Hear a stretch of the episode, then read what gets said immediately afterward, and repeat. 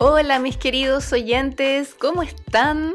Hace tiempo que no nos escuchamos, ya van varios días, pero aquí estoy de vuelta y eh, les vamos a comentar qué está pasando en Europa y con estos dos nuevos gobiernos que se inauguraron esta semana. Me refiero al gobierno en Gran Bretaña y también en Italia. En Italia tenemos a Giorgia Meloni que su gobierno comienza esta semana a casi un mes de las elecciones y como ya les comentaba en el Reino Unido como resultado de la caída del ejecutivo de Liz Truss. Bueno, pero antes de comenzar, quería comentarles em, que hace calor. hace calor aquí, estamos en otoño en esta parte del mundo, en Europa eh, específicamente. Yo me encuentro en Roma. ¿Y qué está pasando? Bueno, la temperatura debería ser un poquito más baja seguramente de lo que es. No bajamos de los 27, 26 grados y eso no es normal. Ojo, que no me estoy quejando, yo soy una veranista y adoro este clima, pero eh, también encuentro que es raro y algo está pasando y según el tiempo vamos a seguir con esta digamos, con esta ola de calor también para la próxima semana. O sea, ya estamos a principios de noviembre y definitivamente es muy extraño. De hecho, hay gente, por ejemplo, en el sur de Italia, hay gente que todavía sigue yendo a la playa. ¿Pueden creer? Eh, hacen incluso 30 grados en todo lo que es Sicilia, la parte del taco de Italia, ven que Italia tiene forma de bota, bueno, la parte del taco, ahí sigue yendo gente a la playa como si fuera verano. Así que muy raro. Bueno, así están las cosas por aquí. Yo soy Mariana Díaz Vázquez y esto es Mientras tanto en Europa.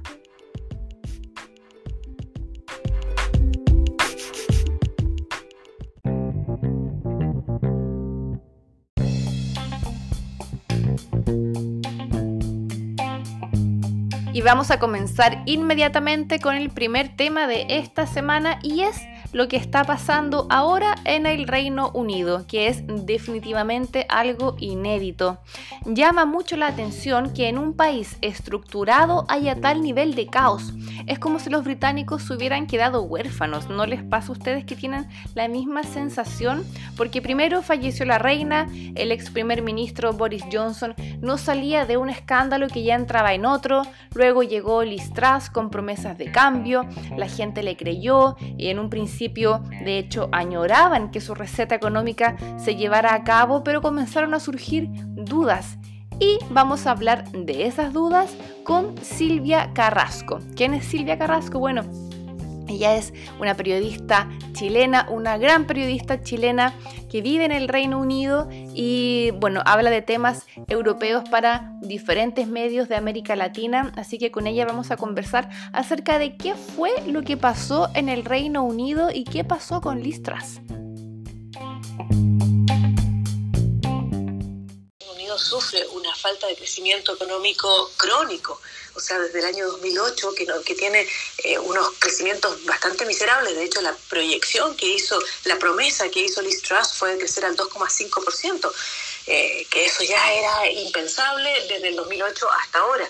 Entonces, eh, y viene después de la muerte de la reina. Entonces hay la sensación de que todo está empezando de nuevo. Ahí por fin tenemos un gobierno, pero también hay un monarca nuevo y, y había una expectativa de ver qué es lo que iba a pasar.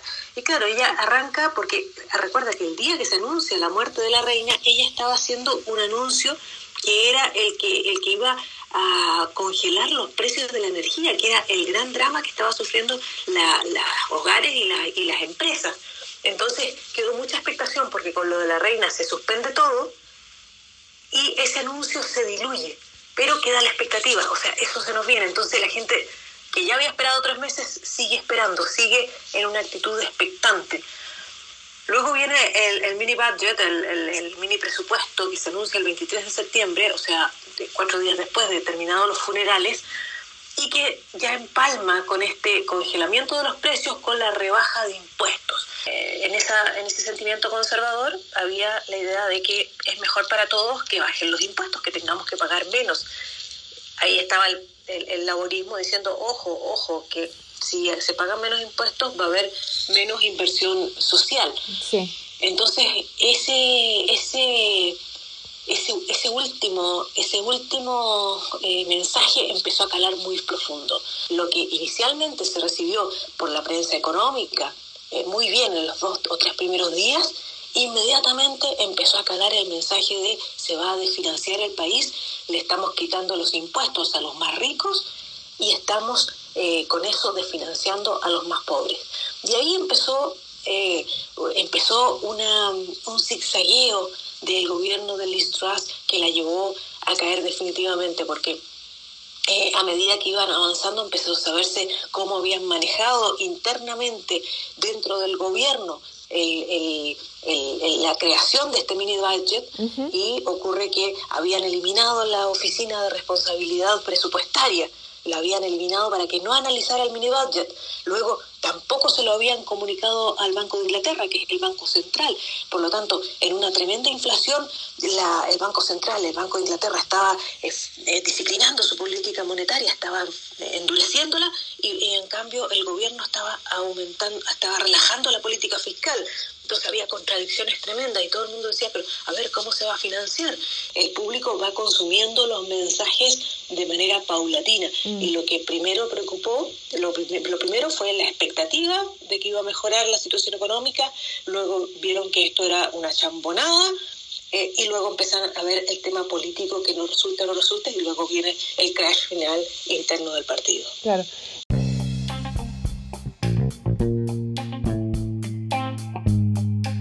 Me encanta Silvia Carrasco, me encanta cómo ella cuenta las historias, encuentro que tiene una forma muy cercana de comunicar y es una gran periodista. Con ella nos conocimos hace tiempo ya, nos conocimos en 2016, estábamos cubriendo una noticia que seguramente ustedes se acuerdan, era la búsqueda de Rafael Garay en Rumania.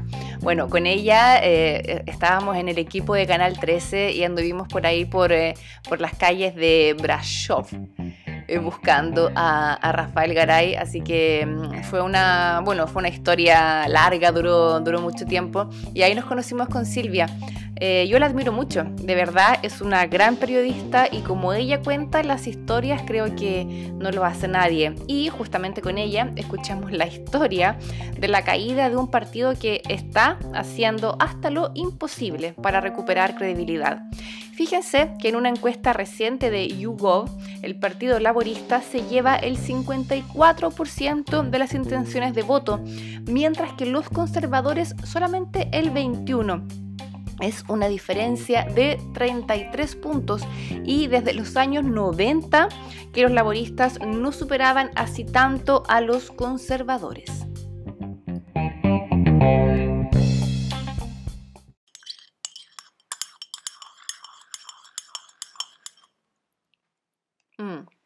Me estoy tomando un café, en realidad un café con leche, y mm, bueno, a mí me encanta el café italiano, me gusta mucho, me acostumbré también a ese sabor fuerte que tiene, ya que en Chile estaba más acostumbrada a tomar este café largo o con un, café con una mayor cantidad de agua. En cambio, en Italia son dos sorbos de café y sería. Y, los italianos tienen toda una cultura del café, a pesar que claramente no es un país que, que produce café, es uno de los mayores importadores de café del mundo, sin duda. Y, me pasó que cuando recién llegué a Italia, un, amigo que estaba conociendo, estaba recién conociendo, me invitó a tomar un café. Entonces me dijo así como, oye, mañana podríamos tomarnos un café. Yo le dije, ya, perfecto, ¿de cuándo? Después de almuerzo. Ok, estupendo. Entonces yo programé la tarde. Yo me, me programé como pensando que iba a ser una cosa que iba a durar mínimo una hora, 40 minutos, una hora, no sé, que íbamos a ir a una cafetería, que nos íbamos a sentar, íbamos a tomarnos un café y que íbamos a conversar. Así que programé y agendé esa cita. Bueno, llegó al día siguiente, después del almuerzo me junto con este, con este amigo, vamos a la cafetería, pedimos un café en la barra, no nos sentamos, un trago de café y se acabó. O sea, duró, duró un minuto y medio ese café. Y después conversamos un par de cosas y bueno, chao, que estés muy bien, hasta luego. Y dije, pero ¿qué fue esto? ¿Qué, qué, ¿qué café es este? Y claro, eh, después me acostumbré a eso y ahora lo agradezco también, eso de pasar al bar, tomarse un café rápido y salir de ahí, que es un trámite que no dura más de cinco minutos, pero claro, al principio fue ahí una, una anécdota que tuve con un amigo y quedé un poco em, impresionada ¿no? de, de esta forma de socializar de los italianos. Pero sigamos con Mientras tanto en Europa.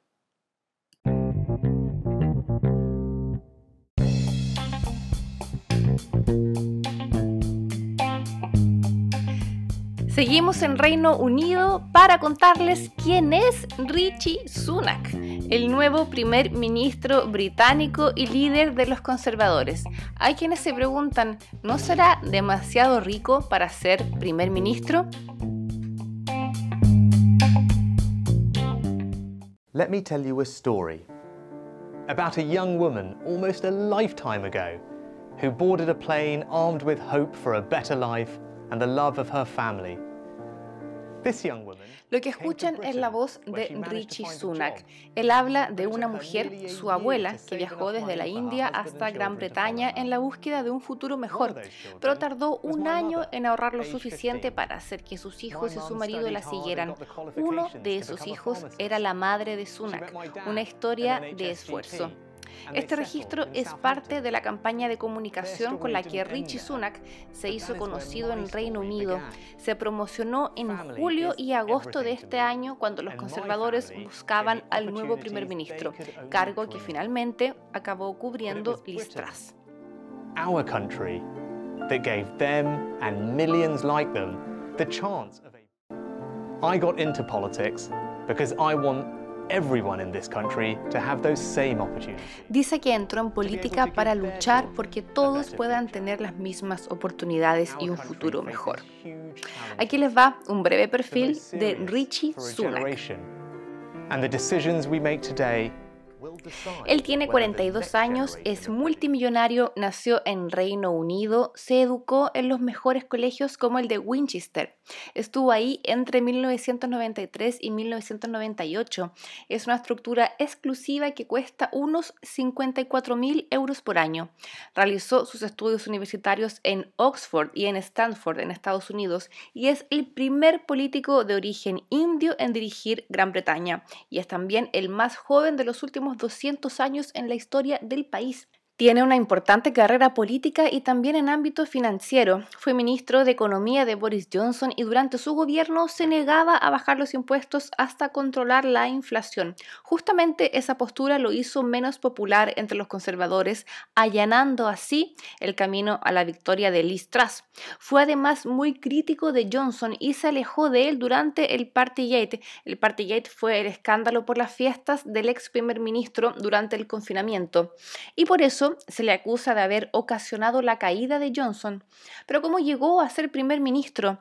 Bueno, la semana pasada cayó el gobierno de Liz Truss, como vimos ahí recién con eh, Silvia Carrasco.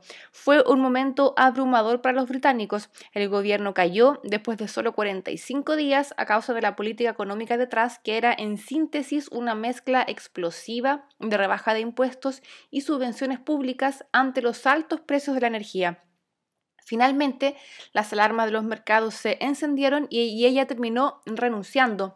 Los británicos se quedaron sin primer ministro y el Partido Conservador tenía que buscar un sustituto. Había tres candidatos, Sunak, claramente, Boris Johnson y Penny Murdant.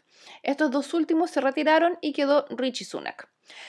Bueno, les voy a comentar algunas de las críticas y polémicas en las que se ha visto envuelto. A él se le acusa de vivir muy alejado de la realidad de la gran parte de los ingleses. Como les comentaba, él es multimillonario, él no es rico, él hace parte de la categoría de los súper ricos y se comporta como tal. Hace un tiempo dejó entre comillas ahí, dejó que le tomaran fotos en el servicentro de un supermercado Sainsbury eh, cuando estaba echando, echándole benzina al auto, que en la foto aparece Em, con un Kia de color, Kia Río, de color rojo. La foto hacía parte de una, de una campaña política vinculada al precio de la gasolina y se supo que el auto se lo había prestado uno de los empleados del supermercado solamente para sacarse la foto. El valor del auto es de unos 14.000 euros. Bueno, ahí él tuvo que admitir que en realidad el auto no era suyo y salió diciendo que en realidad conducía un Volkswagen Golf. Pero la verdad es que posee una flota de autos de lujo, entre ellos un Lexus. Bueno, también su esposa es una heredera hindú multimillonaria eh, que también estuvo envuelta en polémicas ya que no pagaba los impuestos en Reino Unido pese a residir ahí. Ella se acogió a un plan de impuestos para los no residentes. Finalmente dijo que aceptaba pagar los impuestos en el país solo para bajar la presión que había sobre su marido. Muchos le recordaron que debía pagar solo porque vive en Inglaterra y es un ciudadano común y corriente. Según The Independent, eh, Akshata Murti, así se llama la, esposa de, del recién nombrado primer ministro británico, pagaba solamente 30.000 libras de impuestos al año contra los 14 millones de libras anuales que recibe como dividendos por las acciones en la empresa que fundó su padre. Mm. Bueno, se le acusa, como les decía a Richie Sunak, se le acusa de ser muy lejano y de estar poco interiorizado con los problemas que afligen a la clase trabajadora. Bueno, quizás por eso su campaña la basó tanto en los orígenes más o menos humildes de, de sus abuelos. En el video, eso sí, no dice que él es más rico que la familia real británica. Eh, creo que es la primera vez que eso ocurre en, Gran Bretaña, que el primer ministro tiene más dinero que el mismo rey Carlos III en este caso. El ex banquero y su esposa tienen una fortuna estimada de alrededor de 730 millones de libras, según el Sunday Times Rich List. En la lista de este año, publicada antes de su muerte, se estimó que la reina Isabel II tenía unos 370 millones de libras. Bueno, ¿qué creen ustedes? ¿Creen que hay que venir del pueblo para gobernar bien? ¿Está bien criticarlo por tener demasiado dinero? Según ustedes, ¿es necesario haber tenido hambre para llevar las riendas de un país? No sé, yo no sé. Podríamos hacer un debate, ¿eh?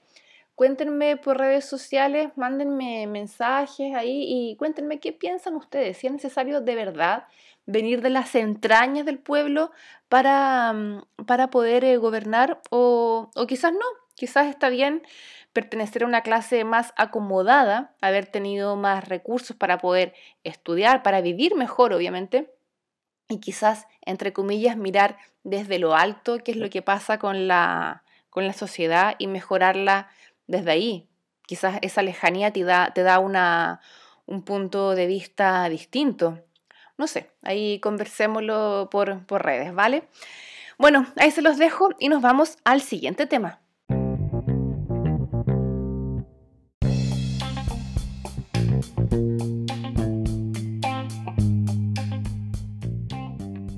Nos vamos a Italia o volvemos a Italia ya que aquí también se está inaugurando un nuevo gobierno, el de Giorgia Meloni, la líder de Hermanos de Italia, partido de derecha o de ultraderecha, ahí, bueno, vean ustedes cómo llamarlo, aunque lo cierto es que se trata de una formación política que nace desde las cenizas del partido de Mussolini. De todas maneras, quiero dejarlos con un audio de Giorgia Meloni cuando ante el Parlamento italiano esta semana ella presentó su plan de gobierno. Escuchemos. Non ho mai provato simpatia o vicinanza nei confronti dei regimi antidemocratici, per nessun regime, fascismo compreso. Esattamente come ho sempre reputato le leggi, le leggi razziali del 1938 il punto più basso della storia italiana, una vergogna che segnerà il nostro popolo per sempre. Giorgia Meloni acaba de decir que, contrariamente a lo que se ha dicho, nunca ha simpatizado con regímenes antidemocráticos, incluido el fascismo. Las leyes raciales de 1938 son una vergüenza para Italia.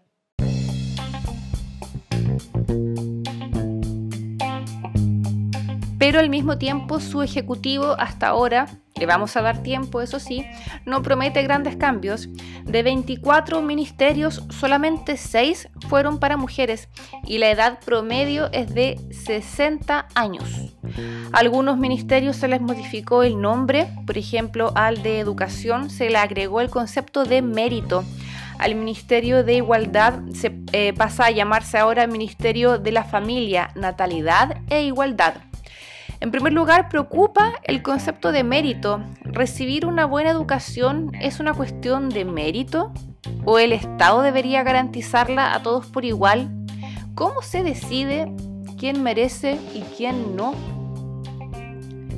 También da que pensar que la igualdad de oportunidades vaya de la mano con la natalidad y la familia. Si soy mujer y no tengo hijos, ¿qué pasa conmigo? Si no estoy dentro de un núcleo familiar tradicional, ¿no tengo garantías de nada? Bueno, con esas dudas nos quedamos por ahora aquí en Italia, así que atentos a lo que pase en este país en los próximos meses.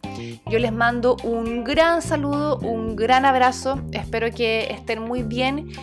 Y, mm, gracias por escucharme. Quedo siempre súper atenta también a todas sus dudas, sus ideas, em, sugerencias que me quieran dar para seguir mejorando estos episodios. Así que les mando un gran abrazo desde acá y nos escuchamos próximamente en Mientras tanto en Europa.